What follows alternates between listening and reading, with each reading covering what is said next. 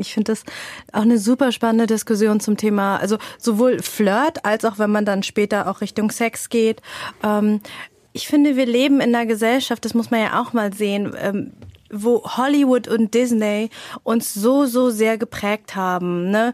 Der Mann muss uns alles von den Augen ablesen und man redet nicht drüber, sondern er weiß genau, was wir wollen. Ja? Also diese riesengroße Wolke.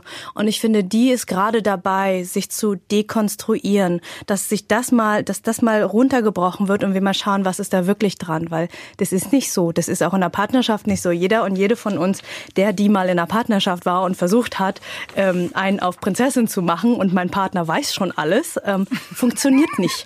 funktioniert in der Beziehung schon nicht. Warum sollte das vorher im Flirt funktionieren? Hi und herzlich willkommen im Me Too Podcast, dem Podcast für Opfer und Betroffene von sexueller Gewalt. Ich bin Mai Mühren und ich führe dich hier durch. Bitte, bitte sei achtsam mit dir beim Hören des Podcasts. Wenn dich die Inhalte triggern, such dir auf jeden Fall Hilfe, denn das Schweigen hat ein Ende. Herzlich willkommen zurück. Heute geht's zum zweiten Teil des Radiointerviews beim MDR Sachsen, dem Sachsenradio. Bei Dienstags direkt war ich im Oktober 2020 in einer Gesprächsrunde. Sie war unglaublich wertschätzend, reichhaltig, vielfältig und hat das Thema Me Too von ganz, ganz vielen Seiten beleuchtet. Wenn du den ersten Teil noch nicht gehört hast, klick gerne eine Folge zurück und hör dir vorher die Folge an. Es lohnt sich, das Interview ganz zu hören. Und dann wünsche ich dir jetzt viel Spaß und viel Inspiration beim zweiten Teil. Thomas Buchmann, der einzige Mann heute in unserer Runde. Sowas äh, gibt es eher selten. Meistens ist es umgekehrt. ähm, der Leiter der Sportjugend im Landessportbund Sachsen. Sie sind Experte zum Thema Kinderschutz und Prävention sexueller Gewalt. Sie sind außerdem Kinderschutzbeauftragte im Sächsischen Judoverband und waren jahrelang selbst in dieser Sportart aktiv. Diese Jobbeschreibung würde es ja, glaube ich, nicht geben, wenn es nicht nötig wäre. Habe ich recht? Ähm, also ich sag mal so, im, im Sport äh, ist die gesamte Thematik schon seit vielen Jahren mit verankert, dass wir also auch ähm, durch die durch den Deutschen Olympischen Sportbund und die Deutsche Sportjugend zu dieser Thematik seit vielen vielen Jahren schon versuchen, auch präventiv zu agieren. Und ähm, natürlich hat man in den vergangenen Jahren sicherlich auch immer mal medial äh, den ein oder anderen Übergriff wahrgenommen.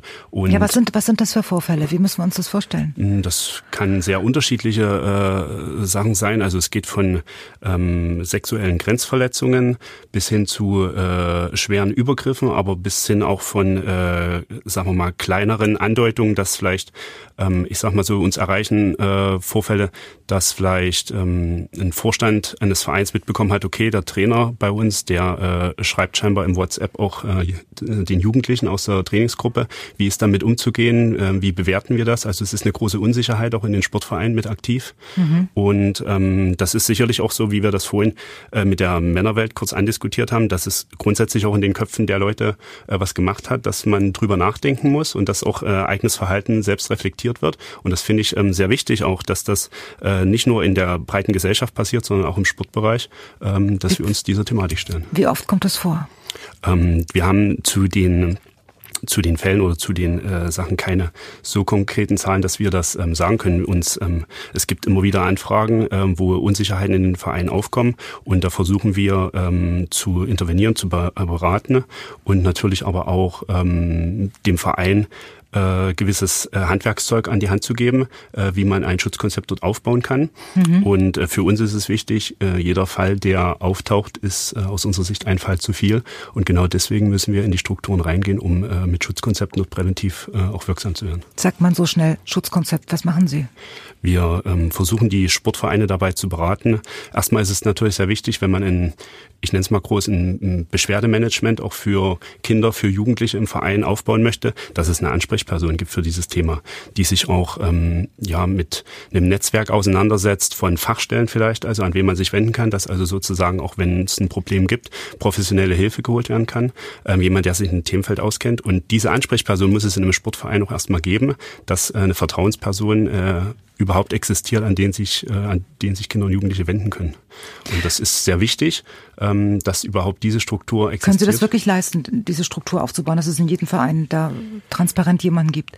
ich sag mal so, wir versuchen seit vielen Jahren äh, dahingehend zu agieren, dass wir natürlich erstmal das Thema mit einem Sensibilisierungsprozess in die Vereine reinbringen. Das mhm. ist natürlich schon mal äh, ein schwieriges Brett, was man da bohrt, weil ich, ich sag's mal äh, so grob, das Thema jetzt in einem Sportbetrieb steht halt nicht an oberster Priorität, wenn, wenn man jetzt, sagen wir mal so, die Vereine hört. Wir mhm. sehen aber das Thema als sehr wichtig, auch gesellschaftlich gesehen, weil uns das gesunde Aufwachsen schon vom Kind an bis über den Jugendlichen und bis ins hohe Alter hin äh, für uns äh, mit an oberster Priorität damit steht.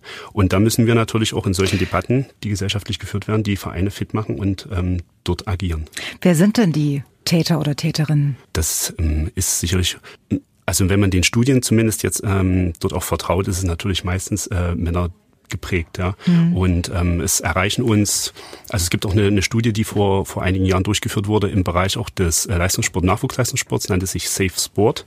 Und die hat eben auch äh, deutlich herausgestellt, es ist äh, sicherlich ein Aspekt in einer Trainer-Athlet- Beziehung oder Bindung, die dort ein gewisses Vertrauensverhältnis auch hat, was vielleicht missbraucht werden kann. Mhm. Ähm, es sind aber auch, äh, und das ist auch eine, eine, ein Großteil gewesen, ähm, Peergewalt. Also das heißt also auch ähm, Anzüglichkeiten unter Gleichaltrigen, wo wir eben auch ganz besonders sagen, wir müssen auch in den Prozess rein, äh, in den Sportverein, dass wir äh, mit den Jugendlichen, mit den Kindern arbeiten, ähm, wie sozusagen auch Wertevermittlung im Sport ganz früh auch in dem Altersbereich ähm, so gelebt werden kann, dass äh, dass gewisse Formen von respektvollem Umgang, Fairness dort auch eine hohe Priorität haben.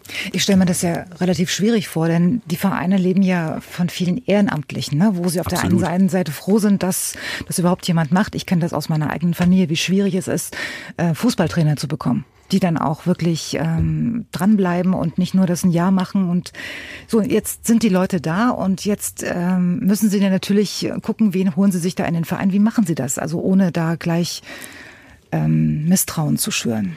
Also es ist es ist natürlich schwierig, wenn man mit so einer Thematik, ähm, wir gehen ja offensiv auch im Landessportbund und in der Sportjugend um, äh, wir reden von Kinder- und Jugendschutz, also wir wollen gar nicht so mit dieser Prävention sexualisierter Gewalt, das ist ein sehr hartes Wort, mhm. äh, um überhaupt erstmal die Vereine dazu zu bewegen, das Thema ist wichtig und das Thema ist nicht so negativ belegt, wie das immer erstmal jeder auch denkt, mhm. ähm, dass wir äh, schon aufzeigen, wenn ihr euch ähm, in der Sorgfalt der Auswahl von Übungsleitern dahin begebt, ähm, wie ist das, thematisiert ihr mit den Leuten, ähm, wie mit dieser Thematik im Verein umgegangen wird, ja, welche welche, Ansätze gibt es hier, welche Goes und No-Goes, welche Verhaltensregeln sind hier äh, an der Tagesordnung und ähm, wie sieht der Verein auch seine Aufgabe in diesem Bereich und will mit seinen Übungsleitern arbeiten.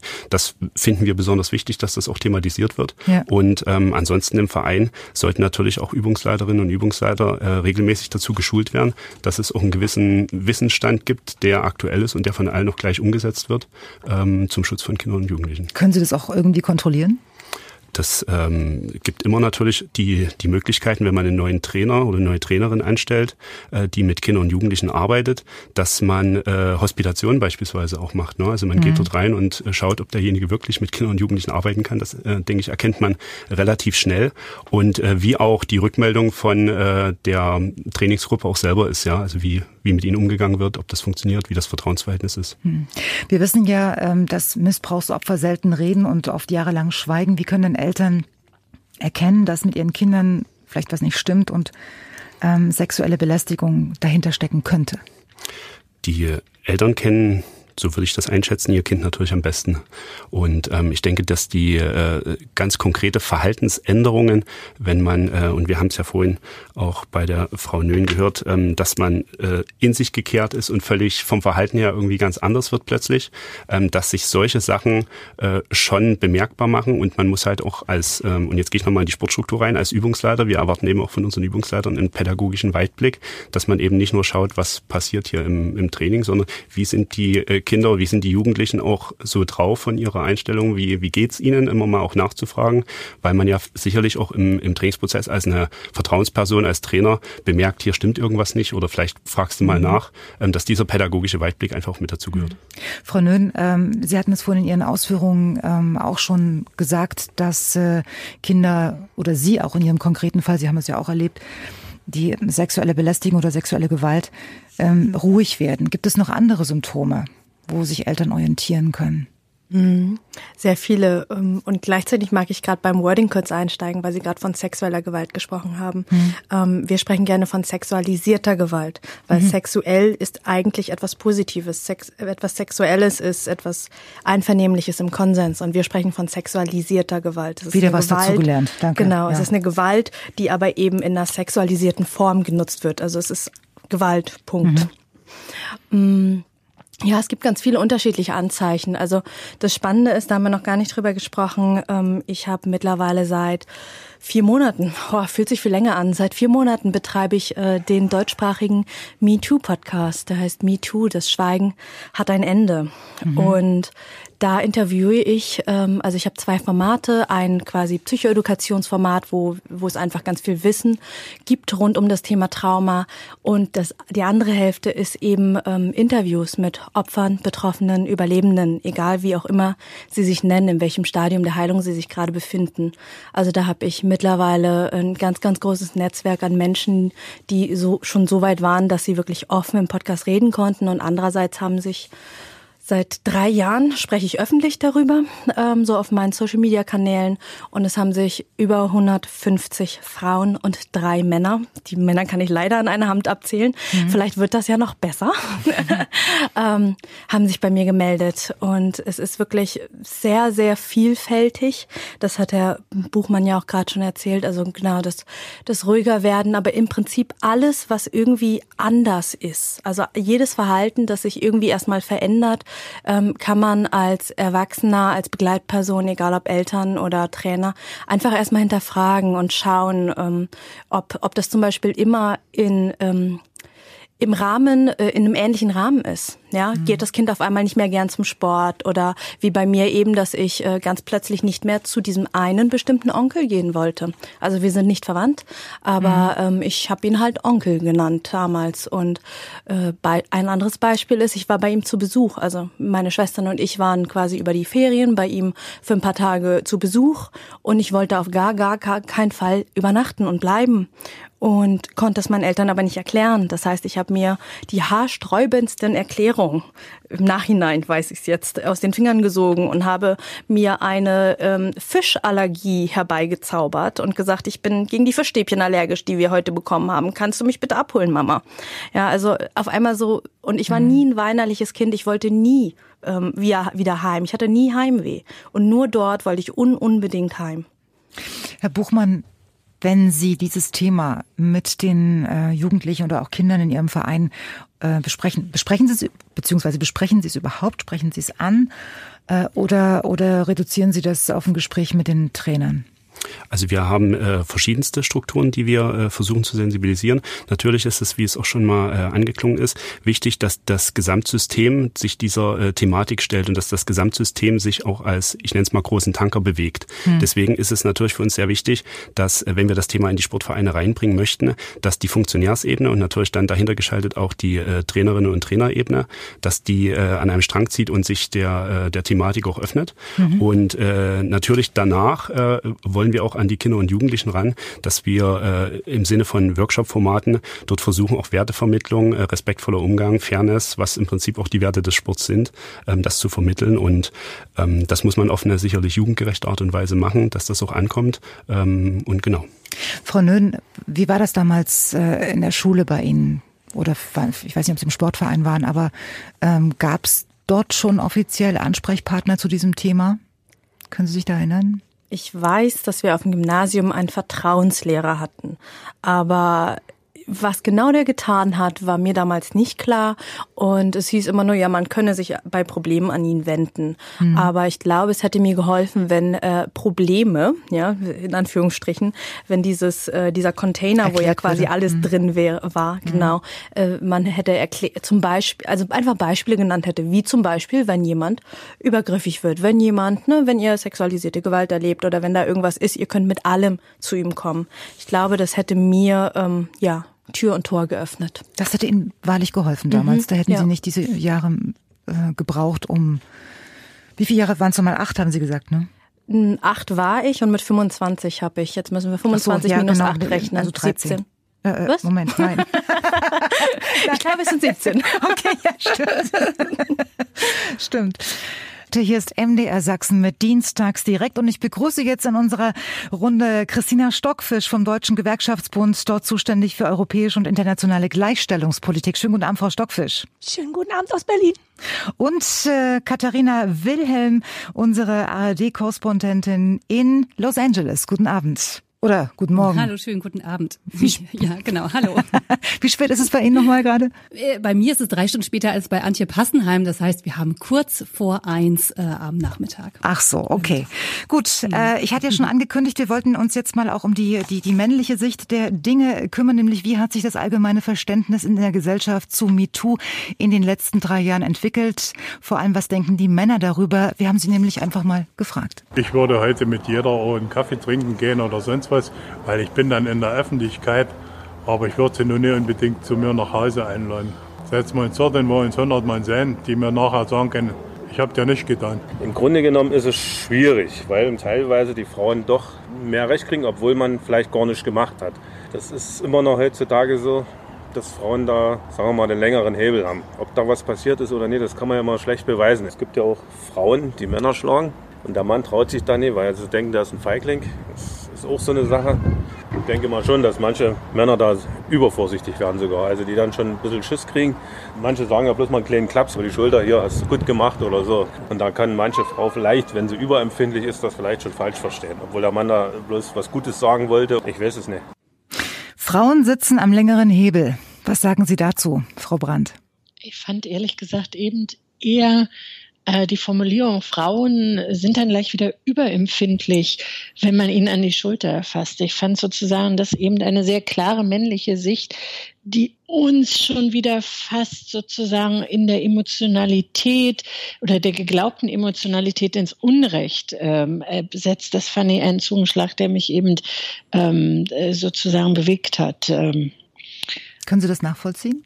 Nee, weil ich, ich glaube, dass genau das, das scheinbar anerzogene Selbstverständnis, das ist doch nicht schlimm, das ist doch, Mann, du hab dich doch nicht so. Genau die Basis ist für Dinge, wie sie dann auch entgleiten können, wie wir in den vielen Minuten vorher schon gesprochen haben. Und dass wiederum Frauen lernen müssen, sehr klare Signale zu setzen, ob es okay ist oder ob es eben nicht okay ist und Männer damit umgehen müssen, oder es gilt auch gleichgeschlechtlich, ähm, sozusagen dieses zu akzeptieren. Und dass das etwas ist, was wir kommunikativ mehr miteinander lernen müssen und wir Frauen äh, klarer auch formulieren müssen, was wir mögen oder nicht, uns mehr trauen müssen. Dazu jedenfalls fordere ich auch meine äh, deutlich jüngeren Mitarbeiterinnen auf, klar zu formulieren, was für sie okay ist oder eben nicht okay ist. Hm.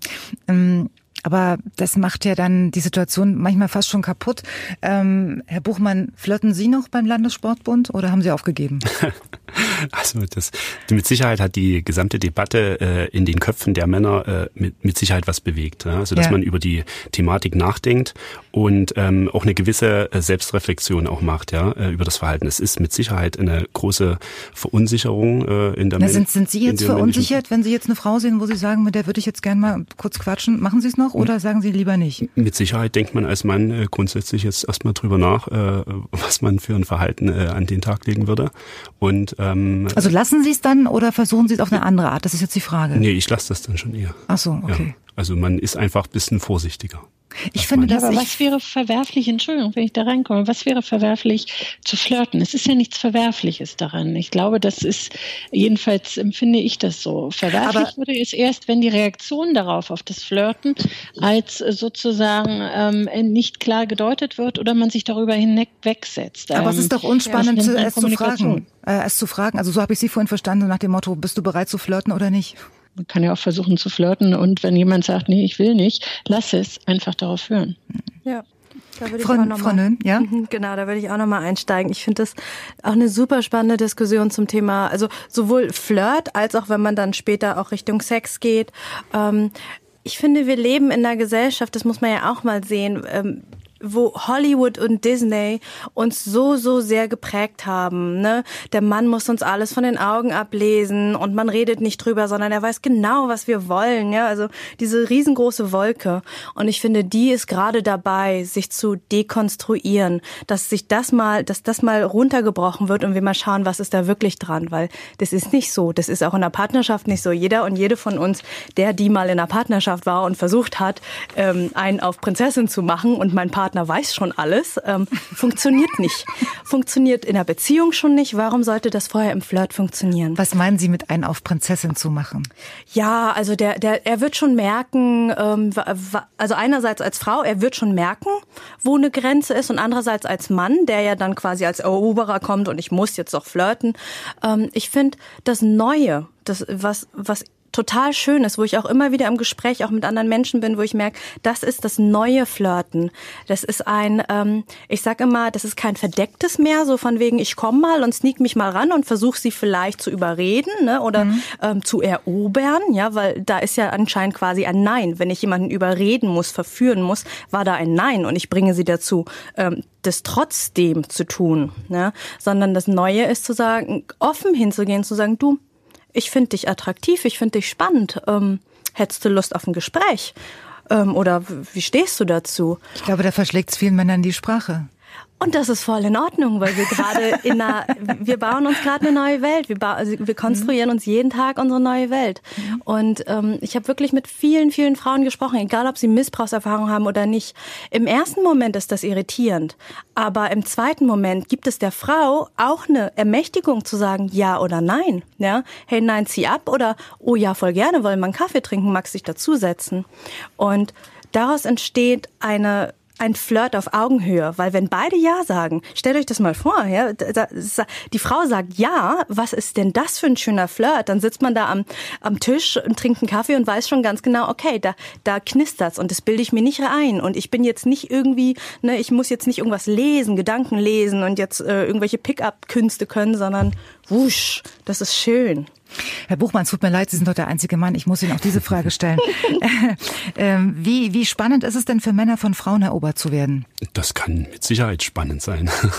ähm, das, äh, es, das lebt ja von sozusagen von der Interaktion zwischen zwei Menschen. Ne? Und ähm, ich finde es aber sehr wichtig, was vorhin auch gesagt wurde, dass es eine klare Kommunikation vielleicht auch gibt oder geben sollte, ähm, was ist in Ordnung, was ist nicht in Ordnung mhm. oder wie offen ist äh, eine Person, äh, wie offen ist sie nicht oder wo äh, übertritt man Grenzen, dass einfach im gegenseitigen Miteinander einfach solche Probleme nicht entstehen können. Wäre das was für Sie, diese offene Ansprache zu sagen? Du, ich, ich denke, in, also grundsätzlich Frauen und Männergehirn funktioniert ja unterschiedlich und ja. ich glaube, bei Männern ist es einfacher, wenn man weiß, was man zu tun hat oder was man tun soll oder wie, wie die klare Ansage ist, dass man damit besser umgehen also kann. Also das käme Ihnen ganz recht. Das ist sozusagen für, wäre für mich sozusagen auch viel einfacher. Gut. Ähm, Frau Brandt, ähm, Sie waren schon Fernsehredakteurin in der DDR, damals in Babelsberg. Wie alt waren Sie da, wenn ich fragen darf? Ich war nicht in Babelsberg, sondern beim Fernsehen der DDR in war, Adlershof. Ach, sehen Sie, das habe ich verwechselt. Da war die Filmproduktion in Babelsberg, ne? Da waren die DEFA-Spielfilmstudios. Ja, habe ich verwechselt. Tut mir leid. Ähm, aber da bin ich aber aufgewachsen. Ähm, insofern habe ich auch was mit diesem Ort zu tun. Ähm, ich habe äh, meine erste berufliche Erfahrung gemacht. Ich habe Abitur gemacht und bin dann als sehr junge Frau mit 18 Jahren in ein Volontariat gegangen, war damals schon beim Fernsehen der DDR und bin aus diesem Volontariat zum Studium wurde man bei uns damals delegiert, äh, mhm. zum Journalismusstudium delegiert und bin dann wieder zu meinem Arbeitgeber zurückgekommen, also in sehr jungen Berufsjahren. Ähm, was, was war damals Ihr Job? Genau. Ähm, damals äh, war ich, äh, als ich sozusagen ausgelernt oder ausstudiert zurückkam, war ich für Filmankauf zuständig und für Filmprogrammierung, also von äh, eingekauften Lizenzen, also Filme, die nicht neu produziert werden, sondern die wir alle kennen, die man im Nachgang wieder per Lizenz erwerben kann. Also stellen wir uns Pretty Woman vor, man würde es kaufen, man hat es gekauft und man überlegt es sich, äh, wo man es am besten programmieren funktionieren kann in mhm. einer linearen Welt noch mit klassischen Sendeplätzen äh, deutlich stark unterliegt. Und das war der Beginn sozusagen, sich beruflich äh, mit, mit Filme noch nicht machen, aber mit Filmen in Anführungszeichen verwalten äh, und sie zu begleiten, äh, zu beschäftigen. Und ich habe viele Filmkritiken damals auch geschrieben. War denn sexuelle Belästigung damals schon ein Thema oder sogar Tagesgeschäft und zwar nach heutigen Maßstäben, wenn Sie sich da erinnern?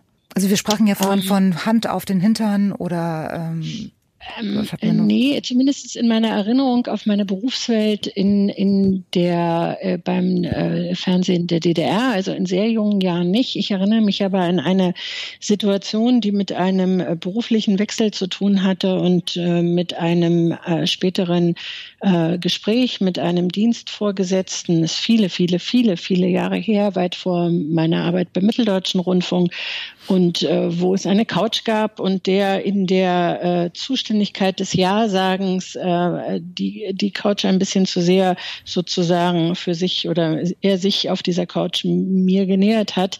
Ähm, ich erinnere mich an eine, ähm, ähm, dass mir das sehr, sehr unangenehm war. Ich erinnere mich, äh, ohne dass eine Hand irgendwo hingelegt wurde, sondern es war eine Bewegung eben auf dieser Couch hin. Und ich erinnere mich an meine damalige Sprachlosigkeit äh, und eine gewisse Hilflosigkeit in dieser Situation, nicht zu wissen, wie man darauf reagiert. Ja. Und eigentlich ist doch zu wissen, nämlich in der Frage, man weiß, dass man aufstehen muss, man weiß, dass man sagen muss, äh, lassen Sie das, setzen Sie sich wieder in die Ihre Ecke der Couch. Und? Äh, und dennoch äh, habe ich es damals nicht getan. Ähm, äh, aber dass ich es alleine heute in einer Sendung noch so beschreiben kann, äh, sieht, wie, wie tief auch eine solche Begegnung in einem äh, sitzt. Ähm, und insofern, was ich mir vorgenommen hatte, ähm, nicht direkt an diesem Moment und es war keine sexuelle Übergriffigkeit oder irgendwas. Es war wirklich, zwei Menschen sitzen auf einer Couch eigentlich in zwei Ecken und einer bewegt sich. Und sozusagen jüngeren Kolleginnen heutzutage mitzugeben, genau in dieser Sekunde sich zu trauen, zu sagen, nein. nein. Ich schließe woanders hin. Und sozusagen aber auch, und das ist ja eine sehr selbstbewusste Entscheidung, womöglich mit den Konsequenzen zu leben. Ähm, und ich, aber selbstbewusst mit diesen Konsequenzen äh, zu, äh, zu leben und ja. sich nicht kleiner zu machen, als man sich vielleicht in dem Moment äh, gefühlt hat. Das war eine der, äh, der Bewegungen. Ansonsten, nur um den Gedanken zu Ende zu bringen, habe ich in meiner beruflichen ähm, Biografie unendlich viele Männer erlebt, die meine berufliche Entwicklung unterstützt haben und die faire äh, Partner auf Augenhöhe mhm. waren und die in der Frage des Missbrauchs, welcher Art auch immer, äh, sich nichts ähm, zu keinem Zeitpunkt äh, zur, ähm, zu Schulden, zu Schulden haben kommen mhm. lassen, mhm. was ich eine sehr wohltuende Erfahrung mhm. fand, die mich auch sehr wohl begleitet hat. Männer, die Frauen durchaus fördern. Ich schließe trotzdem aus Ihren Schilderungen, Besetzungscouch gab es nicht nur in Hollywood. Die Besetzungscouch äh, war noch nicht mal eine Besetzungscouch in dem Sinne. Ich glaube, dass es in jedem beruflichen Umfeld, ob es dann eine Couch ist oder nicht, eine, eine Form äh, gibt, wo man ein äh, Gefühl haben könnte, womöglich etwas ist hier nicht ganz so, wie es sein sollte, wie es vorhin auch schon mal beschrieben ja. äh, wurde. Das ist, kann sehr, unaus, äh, sehr unterschiedlich ausgeprägt sein. Aber was es einen lehren sollte, ähm, und das, darüber reden wir heute Abend auch, äh, wie man womöglich auch mit persönlichen Erfahrungen anders umgeht, wie man offen dieselbigen kommuniziert und wie man auch nachfolgende Generationen vielleicht dazu befähigt, sich anders in einen Kommunikationsprozess Gen zu bewegen. Und dafür ist MeToo eben auch gut zu wissen, dass es zu etwas Nutze ist, dass man nicht alleine steht. Unsere Dienstagsdirektredakteurin Katrin Tuminski ist jetzt bei uns mit den Fragen und Anmerkungen unserer Hörerinnen und Hörer. Katrin, was gibt's? Ja, hallo Sina. Ähm, wir haben hier eine sehr bewegende Geschichte gehört und zwar hat uns eine Hörerin aus dem thüringischen Jena angerufen. Sie ist heute 81 Jahre alt und hat uns erzählt, wie sie mit fünf Jahren von ihrem siebenjährigen Bruder missbraucht worden ist. Sie meinte dann, dass ähm, sie dadurch ihr Leben lang Angst vor Männern hatte und deswegen bis heute alleine geblieben ist und auch noch nie in einer Therapie gewesen ist. Genau, also das war, hat uns ja auch draußen ziemlich bewegt, muss ich sagen. Das mhm. ist jetzt keine alltägliche Hörermeldung. Und ja, eine persönliche Geschichte. Darf ich mal ganz kurz äh, unterbrechen? F Frau Nön, Sie äh, selbst haben Missbrauch in Ihrer Kindheit äh, erlebt und ähm, Wie geht's Ihnen, wenn Sie so etwas hören? Eine Frau mit 81, die nie darüber hinweggekommen ist und die äh, sogar alleine geblieben ist aus diesen Gründen. Da zieht sich alles in mir zusammen. Da, Im ersten Moment, als die Katrin das gerade gesagt hat, kam so richtig so diese Schmolllippe, so, oh Gott, das ist so, wow, ja. Was glauben Sie, wie oft kommt das vor? Viel zu oft.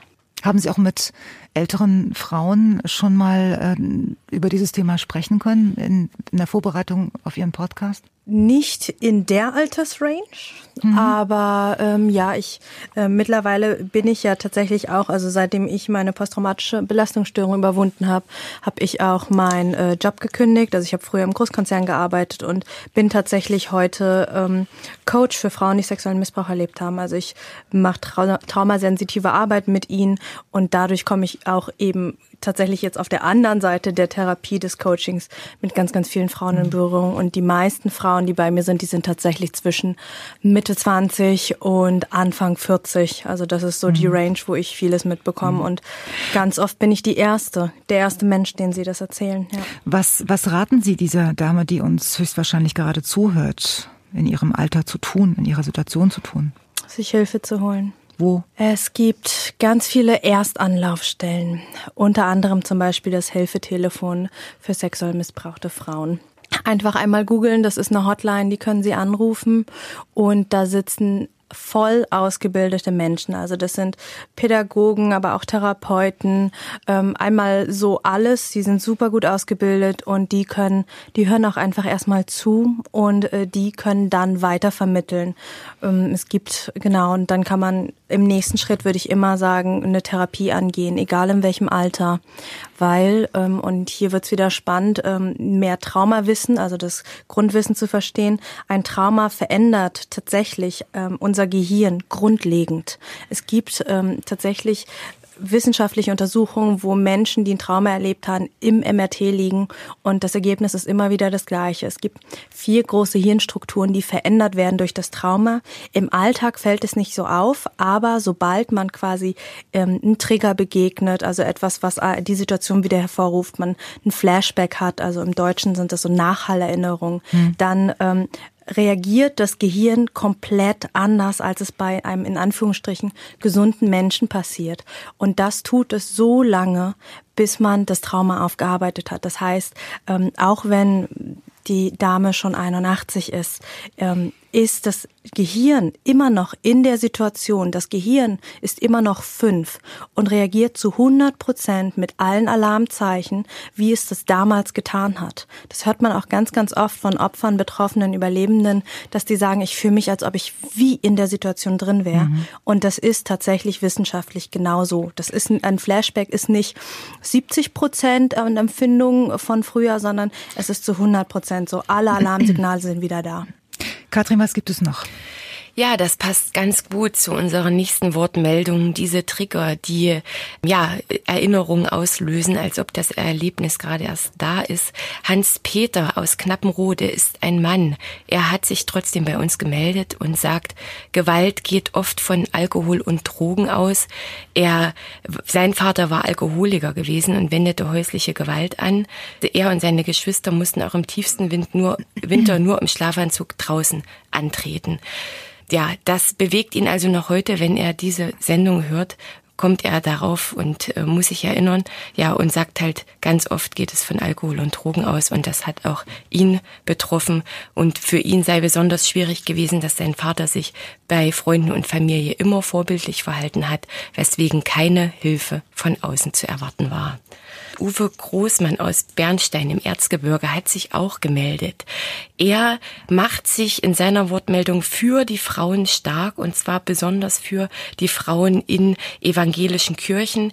Er sagt, äh, wie auch in der Politik gibt es in der Kirche viel zu wenige Frauen, besonders in den hohen beziehungsweise wichtigen Positionen und es bräuchte endlich Frauen, die das Kirchensystem reformieren und will noch mal darauf aufmerksam machen, dass hinter allen großen Männern immer noch größere Frauen äh, stehen. Und diese Wortmeldung von einem Mann zu hören, ist natürlich auch eine sehr schöne Äußerung. Mhm. Damit gebe ich an dich zurück, Sina.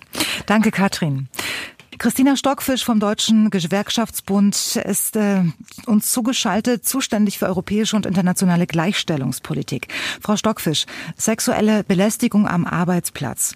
Was fällt da alles darunter? Also das ist natürlich ähm, ein riesengroßes Feld sozusagen und es hängt eigentlich ziemlich subjektiv von derjenigen ab oder von demjenigen, der belästigt wird oder sich belästigt fühlt. Im Prinzip ähm, regelt das AGG ganz, ganz klar sozusagen, wo die Grenzen sind, zum Beispiel zu diesem Flirt. Also vorhin ging es ja ums Flirten und Flirten mhm. ist immer in beiderseitigem Einverständnis. Dieses übergriffige Verhalten, also eine Belästigung, ist einseitig ohne die, das Einverständnis der anderen Person. Und sexuelle Belästigung beginnt immer dann, wenn dieses Verhalten oder die Handlung eben unerwünscht ist, wenn sie erniedrigend ist, einseitig und grenzüberschreitend. Und das AGG, also das Allgemeine Gleichstellungsgesetz, gibt da eigentlich eine klare Definition. Unerwünschtes, mhm. sexuell bestimmtes Verhalten. Und dazu gehören zwar Handlungen und, auf, auch, äh, und Aufforderungen, aber eben auch ähm, einfach nur dumme Witze, Anmachsprüche. Ähm, genau. Wie hoch, wie hoch ist denn die Zahl derer, die sich beschweren, Frau Stockfisch?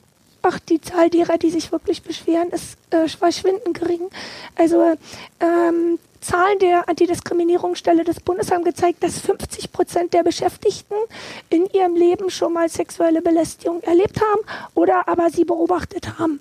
Es gab eine äh, Befragung bei der Berliner Charité mit ihren 70.000 Beschäftigten. Da waren sogar mehr als 70 Prozent der Beschäftigten, die das also erlebt haben oder beobachtet haben. Aber die Fälle, die dann wirklich sozusagen, also man hat zum Beispiel vor zwei Jahren mal die DAX-Unternehmen, ähm, 30 Unternehmen sind das ja befragt, die konnten elf Fälle äh, dokumentieren. Und wenn man die letztendlich Betroffenen befragt, kommt von denen auch wiederum ganz, ganz wenig mehr raus aus der Anonymität. Also sie vertrauen sich jemand an, aber niemand oder sehr, sehr selten kommt es, dass sie wirklich Hilfe in Anspruch nehmen. Vorhin wurde das Hilfetelefon Gewalt gegen Frauen zum Beispiel genannt. Frauenberatungsstellen, auch die Gewerkschaften helfen. Vier Prozent sind das ungefähr, die das dann wirklich in Anspruch nehmen. Und mhm. ein mhm. Prozent geht ungefähr in rechtliche Auseinandersetzungen, also verschwindend gering. Ja, und Sie sagen zum Beispiel auch, Betriebe reagieren häufig erst, wenn etwas passiert ist. Prävention ist viel besser.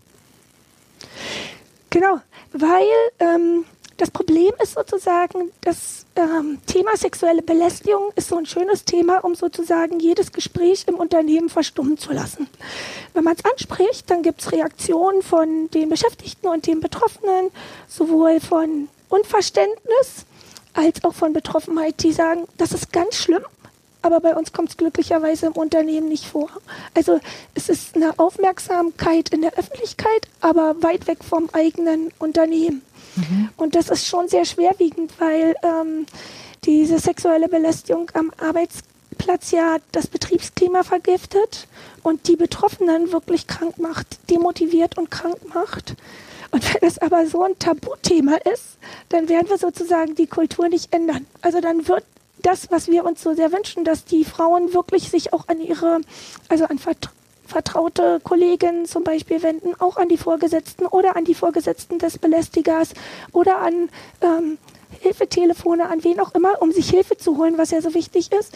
Das werden wir nicht schaffen, wenn es sozusagen immer noch in dieser Tabu-Ecke bleibt und äh, in den Betrieben überhaupt nicht angesprochen werden kann. Katharina Wilhelm ist ARD-Korrespondentin in Los Angeles.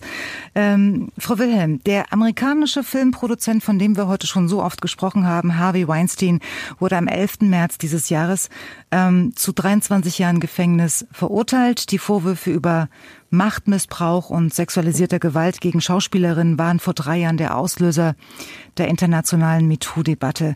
Ähm, jetzt laufen weitere Verfahren gegen ihn. Hinzu kommt noch eine neue Anklage wegen sexueller Nötigung. Es hört einfach nicht auf. Ja, es hört nicht auf. Es sind sogar mehrere Anklagen, die jetzt dazu gekommen sind über die letzten Monate und im Dezember soll planmäßig zumindest der nächste Prozess dann hier in Los Angeles stattfinden. Wir sind sehr gespannt. Es kann auch sein, dass Corona dem ganzen Strich durch die Rechnung macht, denn mhm. ähm, die ist momentan ja sehr schwierig, einfach äh, ihn von A nach B zu bewegen. Momentan ist er ja da äh, an der Ostküste, dann muss er an die Westküste. Also wir schauen mit Spannung natürlich auf den nächsten Prozess. Es ist aber nur einer von vielen oder nur einer von, von vielen, die jetzt ja aufgedeckt wurden in den vergangenen Jahren. Versprechen Sie sich davon Überraschungen oder einfach nur ähm, die Vollständigkeit aller Taten, die er begangen hat? Ja, ich glaube, die Vollständigkeit, die äh, kann man sich sowieso abschminken. Wir hatten ja auch in dem New Yorker Prozess nur einen kleinen Prozentsatz sozusagen gehört von den Anschuldigungen. Nicht alle sind ja ähm, tatsächlich vor Gericht gekommen. Das wird wahrscheinlich hier in LA auch so sein. Ich glaube, es ist für einige Frauen vor allem eine Genugtuung, Genugtuung ihr vor Gericht zu sehen. Ähm, sicherlich auch etwas einfacher ähm, aus, aus einer rechtlichen Sicht. Er ist ja jetzt auch schon eben angeklagt gewesen, verurteilt. Ähm, also ich glaube, da geht man mit einem größeren Selbstbewusstsein in so einen Prozess, dass da auch was passieren wird. Das ist ja das eine. Und auf der anderen Seite ist es eine Signalwirkung. Also es war eine absolute Signalwirkung für Hollywood, dass eben dieser reiche, mächtige Produzent Harvey Weinstein so zu Fall gebracht wurde. Denn es gab ja auch durchaus Bedenken, dass das Ganze hätte anders ausgehen können. Und das wäre, glaube ich, gerade für diese MeToo-Bewegung fatal gewesen. Wie spricht man denn über MeToo in Hollywood drei Jahre danach? Also man spricht natürlich immer noch äh, darüber, aber Antje Passenheimer hatte es ja auch schon mal gesagt, es ist natürlich alles derzeit in, in den USA überlagert von mhm. vielen anderen Themen. Wir haben den Wahlkampf, wir haben Corona als großes Thema und natürlich das ganz große Thema ist natürlich Rassismus, äh, Polizeigewalt, aber das zahlt in eine ähnliche Ecke ein. Ähm, wir haben den Präsidenten, ähm, der wurde auch immer wieder genannt, wenn ich mit Frauen gesprochen habe, als das Sinnbild auch, warum man mit MeToo versucht, äh, gegen eben solche Machtstrukturen anzukämpfen. Wir haben Donald Trump als jemanden, der sehr offen ja auch damit umgegangen ist, dass er gesagt hat, dass er Macht über Frauen hat, dass er sie bei the Pussy grabben kann. Wie, äh, mhm. Übersetzung überlasse ich jetzt ja jedem, aber das haben wir ja oft gehört, dieses Zitat. Also, dass er sich einfach ermächtigen kann und tun kann mit Frauen, was man möchte. Und das war ja auch einer der Mitauslöser für diese MeToo und die anderen Bewegungen von Frauen, die gesagt haben, das kann nicht sein, dass diese Menschen eben in diesen in diesen Berufen sitzen oder eben sogar im höchsten Amt äh, mhm. des, des Präsidenten der Vereinigten Staaten. Ich war vor 25 Jahren auch mal ein Jahr in den Staaten und äh, bei mir ist hängen geblieben, dass man mit amerikanischen Männern nicht so offen über dieses Thema sprechen kann. Hat sich da in einem Vierteljahrhundert was getan? Ich glaube schon. Auf der anderen Seite ist es, glaube ich, genauso wie in Deutschland. Es kommt sehr darauf an, mit wem man spricht und wie die grundsätzliche Einstellung ist. Also hier werden Sie mit konservativen Amerikanern und auch mit Trump-Anhängern nicht so sehr offen darüber reden können wie mit, ich sag mal, eher liberalen Demokraten. Das ist einfach so. Es ist auch eine politische Einstellung, wie man damit umgeht. Ähm, aber was ich beobachte im Diskurs in den USA ist schon, dass es eine aus meiner Sicht größere Offenheit gibt. Dass Themen sehr direkt angesprochen werden. Ich finde, in Deutschland eiert man manchmal noch ein bisschen so dran rum, ähm, dass andere Begrifflichkeiten gewählt werden. Ähm, zum Beispiel gefällt mir ganz gut, dass man hier eigentlich immer von einem Survivor spricht, also von Überlebenden eines äh, sexualisierten Missbrauchs oder Gewaltaktes. In Deutschland hat man eher immer noch so diese Opferrolle. Das macht aber tatsächlich ja auch was mit den Menschen, wie sie benannt werden. Ja. Ähm, ja. Und wir haben ja auch, ich habe natürlich vorhin auch schon ein bisschen in die Sendung reingehört und wir haben ja auch immer darüber gesprochen, ja, wie wie fühlt sich das an? So eine gesellschaftliche Debatte hat man das Gefühl, die Männer werden jetzt alle äh, in irgendwelche Schubladen gesteckt, dürfen sie sich nichts mehr trauen. In den USA ist es sicherlich so, dass es da eine ganz große Reaktion drauf gibt, dass genau hingeschaut wird. Ähm, aber ich glaube, es ist auch notwendig tatsächlich, um an dieser ganzen Situation was zu ändern. Denn äh, wenn man hier auch mit den Menschen spricht, dann sagen viele, die sich dafür einsetzen, für MeToo einsetzen, wir brauchen eigentlich eine richtige kulturelle Revolution, sonst ändert sich nichts. Sie haben es schon angeschnitten. Ich wollte trotzdem jetzt nochmal explizit ähm, fragen, wie ist es, äh, wenn Sie nach Hause kommen, nach Deutschland? Spüren Sie da einen Unterschied zu diesem Thema? Ja, also tatsächlich schon. Ähm, äh, wenn man mit Bekannten ähm, diskutiert, ist es interessant so, dass ich viel mehr Ressentiments ähm, gefühlt, äh, in, die mir da entgegenschlagen in Deutschland, viel mehr Unverständnis teilweise, warum man hier so radikal auch damit umgeht. Ähm, und das sehe ich in den USA tatsächlich ein bisschen weniger. Also hier ist man, manche sagen dann so eine Political Correctness und das ist auch noch abfällig gemeint dazu, aber ich glaube schon, dass man hier das Thema noch mal ein bisschen ähm, bewusster sieht, auch eben weil man sieht, dass so viele, dass es jetzt auch viele Verurteilungen gab oder zumindest Gerichtsprozesse. In Deutschland äh, erinnern wir uns vor allem, glaube ich, an die Prozesse, die mit, einer, mit einem Freispruch geendet haben.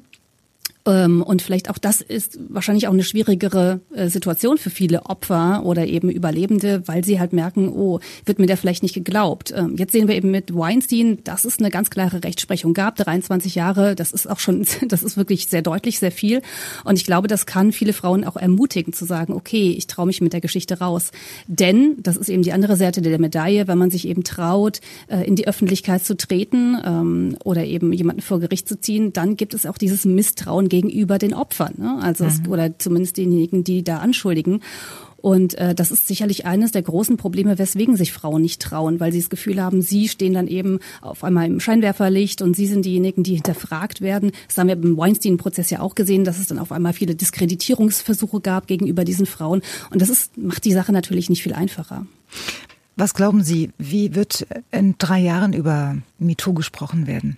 Wird es überhaupt noch ein Thema ich fürchte, sein? Ja, ich glaube schon. Und ich fürchte, wir reden ganz genauso wie heute drüber. Also äh, da darf man sich keine Illusionen machen. Ähm, das Thema wird uns über Jahre, Jahrzehnte, glaube ich, eher noch beschäftigen. Das ändert sich nicht mit einem Fingerschnipsen. Und das hat eben mit diesen Machtverhältnissen auch zu tun, die über die wir ja immer schon mal ge gesprochen haben. Hier in Hollywood macht man sich ja darüber Gedanken, okay, ähm, wie versuchen wir diverser zu sein? Wie versuchen wir zum Beispiel auch mehr Frauen in Machtpositionen zu bekommen, um vielleicht das ist die Hoffnung, ähm, diese Fälle weniger werden zu lassen. Und das sind natürlich Strukturen und Mühlen, die unglaublich langsam malen. Also man kann nicht auf einmal äh, die komplette Hollywood-Elite austauschen. Das funktioniert so nicht. Mhm. Aber es gibt ein größeres Bewusstsein aus meiner Sicht, dass man eben auch Studiobosse braucht, die Frauen sind, dass man Männer, äh, Männer und Frauen hinter der, hinter der Kamera braucht, nicht nur Männer, äh, dass man sie in allen Positionen braucht. Und das ist immer noch nicht so. Also zum Glück haben wir ja heute zum ja. Glück haben wir ja heute einen weiblichen Studioboss bei uns in der Sendung, ja. nämlich äh, die Frau Brandt. Äh, Frau Brandt, darf ich Sie kurz was fragen?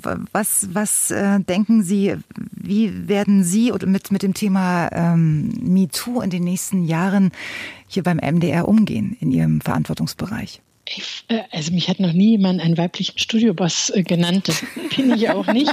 ähm, aber ich verstehe die Ansprache. Ich fand den Gedanken, der gerade aus Los Angeles kam, interessant. Die Frage der Diversität, äh, die sozusagen ja auch etwas ist. Wie, wie verändern wir Prozesse? Wie verändern wir äh, eine Unternehmenskultur? Wie verändern wir äh, das Denken und äh, die Kultur miteinander umzugehen und geben wir in dem konkreten Falle auch mehr Frauen eine Chance, ähm, mit ihrer künstlerischen Sprache und ihrer Entscheidungsfreude und ihrer Leidenschaft Projekte in dem konkreten Falle ähm, zu, zu prägen. Ähm, da kann ich für den MDR äh, sagen, dass wir da auf einem extrem guten äh, Weg sind, äh, gerade was äh, die Besetzung von äh, Key Positions in der Frage von Regie oder Drehbuchautorin ähm, sind. Bemühen wir uns wirklich, eine Anlaufstelle zu sein und Frauen in jeder Form zu fördern, ob in unseren Formaten wie in aller Freundschaft oder eben auch beim äh, Tatort oder ähnlichem und ihnen die Chance zu geben, auch die Bosse am Set zu sein und vielleicht auch ein anderes Klima im Arbeiten miteinander zu kreieren, so dass ich ehrlich gesagt ähm, auch daran glaube, nicht, dass es sich von jetzt auf gleich ändert, das glaube ich nicht, sondern dass das ein stetiger Prozess ist. Ähm, habe aber doch immer das Gefühl, dass, und das hat MeToo gemacht, äh, auch nach drei Jahren, dass wir nicht nur darüber reden, sondern es auch zumindest in meinem Handlungsumfeld ganz klar ist, die Möglichkeit gibt, es auch umzusetzen und es einfach auch zu tun und in einen Aktionismus zu treten und die Welt in dem Sinne ein bisschen besser, wenn man das mal so prosaisch äh, sagen darf, äh, zu machen und sich nicht immer nach rechts oder links umzudrehen und sagen, irgendeiner wird es schon regeln, sondern diese Eigenverantwortung, ähm, die begreife ich jedenfalls in meinem Arbeiten sehr und hoffe da meinen Teil ähm, mit, mit meiner Arbeit, aber auch den mit meiner Kolleginnen und Kollegen äh, beitragen zu können. Ich muss Ihnen jetzt noch ein persönliches Erlebnis ähm, erzählen zum Schluss. Ich hatte mal ein Erlebnis in der Schule meines Kindes. Ähm, da wurden die Jungs aufgefordert, die Mädchen vor Übergriffen zu beschützen, weil sie ja O-Ton-Lehrer, männliche Lehrer, ähm, Opfer seien. Fand ich persönlich grundlegend falsch. Was fanden, wie finden Sie das, Frau Nön? Ich war gerade dabei äh, zu fragen, ob ich noch mal was einwerfen darf. Bitte. Und äh, das, das passt äh, genau total gut dazu. Also ähm, die Frau Wilhelm hat es ja gerade schon gesagt aus äh, Los Angeles, dass gerade in den USA schon ähm, eine eine Änderung des Wordings da ist, ja, dass da nicht mehr von Opfer, Victim gesprochen wird, sondern von Survivern. Und äh, das ist gerade auch was, was hier in Deutschland viel passiert. Ich hatte gerade ähm, es ist ja gestern die Webseite online gegangen, wo unsere Ankündigungen drauf waren und ich habe die ganz fleißig bei mir auch in Instagram und so weiter verteilt und ich bin zum Beispiel auch bei der Gründung von MeToo Germany e.V. bin ich auch dabei, ähm, wo eben auch andere große Namen wie zum Beispiel die Jani Tempel dabei sind, aber auch die Nina Fuchs, die mhm. mit ihrem Fall bis vors ähm, bis vor den Europäischen Gerichtshof gehen will. Und da habe ich dann direkt Rückmeldung bekommen, du Mai, die haben dich als Opfer. Da, da, da steht Opfer. Ja, ja. Und, ähm, und dann war direkt irgendwie die Diskussion, ne, soll ich das jetzt noch ansprechen oder nicht. Ich fand es aber gen äh, genau in Ordnung, so wie es ist, das erstmal da stehen zu lassen, weil in unserer Gesellschaft, wir, wir sind halt noch an der Stelle, wo Opfer für die meisten in Anführungsstrichen das Gängigere ist. Mhm. Und ich sage immer, es, es ist so, wir, wir entwickeln uns. Also die Menschen, denen Missbrauch ähm, geschieht, die das erleben müssen, die, ich sage immer, es gibt so drei Phasen der Heilung nach sexuellem Missbrauch. Darüber schreibe ich auch gerade ein Buch. Und da charakterisiere ich so die drei Phasen. Und in der ersten Phase ist es einfach erstmal Opfer. Ja, da wird jemand zum Opfer gemacht. Und da bin ich auch immer ganz, ganz arg böse, wenn so in der Persönlichkeitsentwicklungsszene oder in der spirituellen Szene Leute sagen, entscheide dich, deine Opferrolle loszulassen, sei kein Opfer, bla bla. Mhm. Weil de facto ist das passiert. Wir Aber diese, diese, mhm. diese Denke existiert halt. Ähm, genau. Und in diesem Fall auch in, in, in der Schule, bei mhm. Kindern, die 13, 14 Jahre und auch bei, bei Lehrern, die ähm, kurz über die 40 ähm, alt waren. Und mhm. äh, das hat mich sehr erschüttert äh, und ich hatte mich gefragt, wie kann man es eigentlich jetzt mit aller Kraft verhindern, dass Mädchen auch heute noch in diese Opferrollen hineinwachsen? Denn mit Opferrolle meine ich, dass sie sich ja eigentlich in dieser Rolle nicht selbst helfen können. Und das ist ja der, der größte Fehler, den man machen kann. Weil Mädchen können sich selbst helfen, bin ich der Meinung. Mädchen können sich selbst helfen und da gibt's ganz, ganz tolle Trainings, Awareness-Trainings. Ich habe gerade ähm, als nächstes ein Interview geplant. Ähm, mit einer, oh, ich krieg den Namen fürs Theaterstück nicht mehr zusammen, aber es gibt ein Theaterstück, das wird seit 25 Jahren in ganz Deutschland gespielt. Die Schulen können, ähm, das ist immer ein Duo, das, das, den Schauspieltrupp einladen. Und äh, das sind äh, drei oder vier Auftritte, die die an der Schule machen.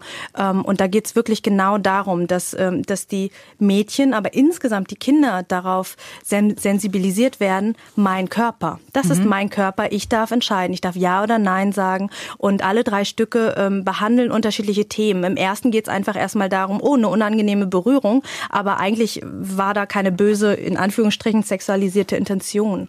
Und im zweiten Teil geht es dann äh, tatsächlich darum, Nein zu sagen bei einer sexualisierten Intention von jemandem, ähm, der nicht aus dem nahen Umfeld ist. Und beim dritten ähm, von jemandem aus der Familie. Mhm. Und das wird aber ganz, ganz kindgerecht runtergebrochen. Also das sind Dritt- und ViertklässlerInnen in ganz Deutschland, wo die Schulen sowas zum Beispiel anfragen können. Und das Schauspielduo, lassen mich den Satz noch beenden, ja, ja. das Duo hat auch Material für die Lehrer und Lehrerinnen dabei. Und das ist so super cool. Und dadurch werden nicht nur die SchülerInnen ähm, ja, geschult, sondern eben auch die LehrerInnen. Ähm, Herr Buchmann, haben Sie ähm, schon spezielle Ausbildung für Mädchen im Angebot, also sprich Selbstverteidigung oder sowas? Ja, ich sag mal, ähm, Judo selber, ich bin nicht Kinderschutzbeauftragter im Judoverband bin, das ist ja schon eine Zweikampfsportart, mhm. die dazu ermutigt, äh, natürlich auch eine starke Persönlichkeitsentwicklung auch selber voranzutreiben, äh, stark zu sein und auch nach außen zu zeigen, ähm, bis hierhin und nicht weiter. Und ich kann einfach auch nur äh, die gesamten Strukturen dazu ermutigen, äh, solche Angebote auch in anderen Bereichen ähm, anzunehmen. Äh, Selbstvertrauenstraining, Selbstbehauptung auch durch ähm, solche Sportarten, die das vermitteln. Ähm, das ist eine ich gute Sache, ich finde, das so ein einzubinden. Wenn ein Mädchen einen Judo-Griff kann, ist das nicht verkehrt, oder? Genau, man kann sich zumindest erstmal auf Abstand genau. bewegen.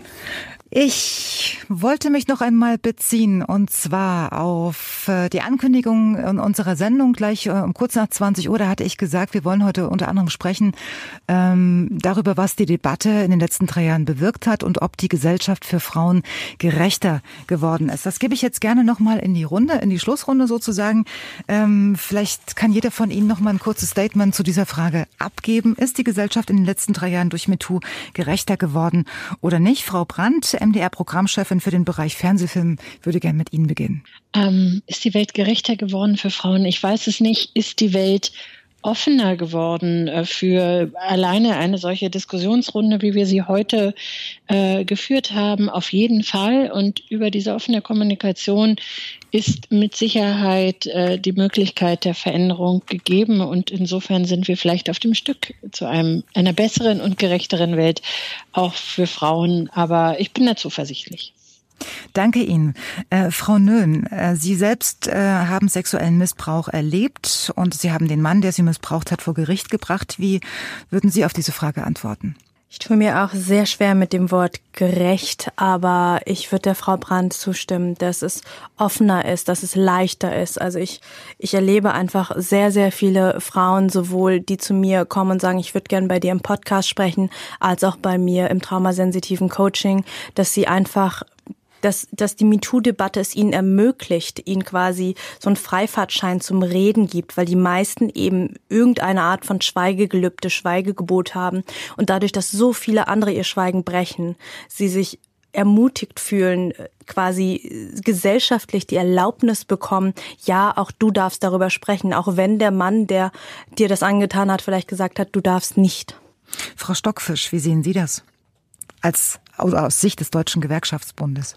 Genau, ich, also ich würde das jetzt eigentlich verneinen für die Arbeitswelt, dass es wirklich irgendwie gerechter geworden ist im Sinne auch, äh, dass es wirklich mehr, dass es was bewegt hat im Sinne von Prävention in der Arbeitswelt, finde ich, da müssen wir wirklich noch viel, viel mehr erleben. Es gibt erst in ein Viertel der Betrieben Betriebsvereinbarungen.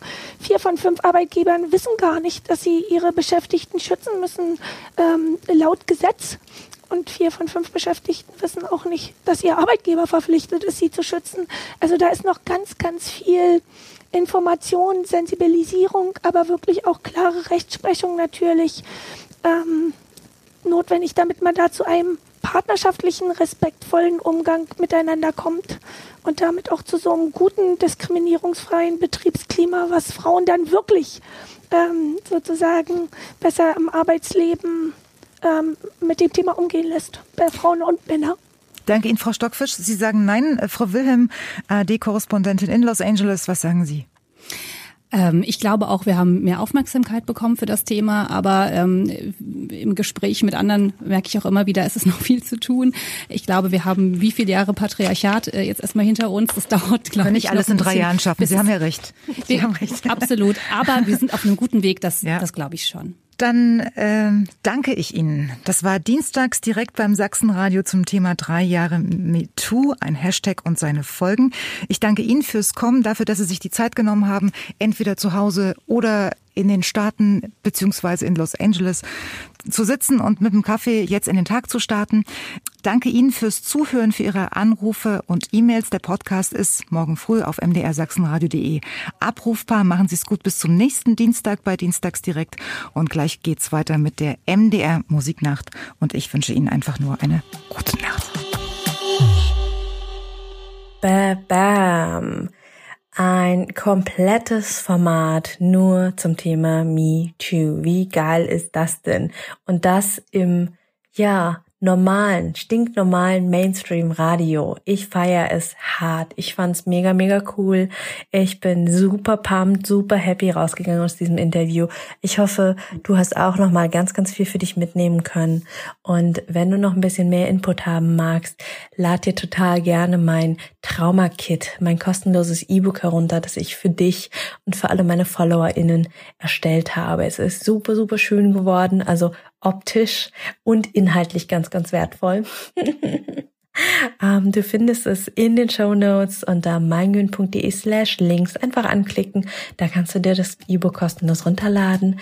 Und ansonsten hören wir uns in anderthalb Wochen wieder zur nächsten Folge. Bis dahin alles Liebe. Deine Mai. Ciao.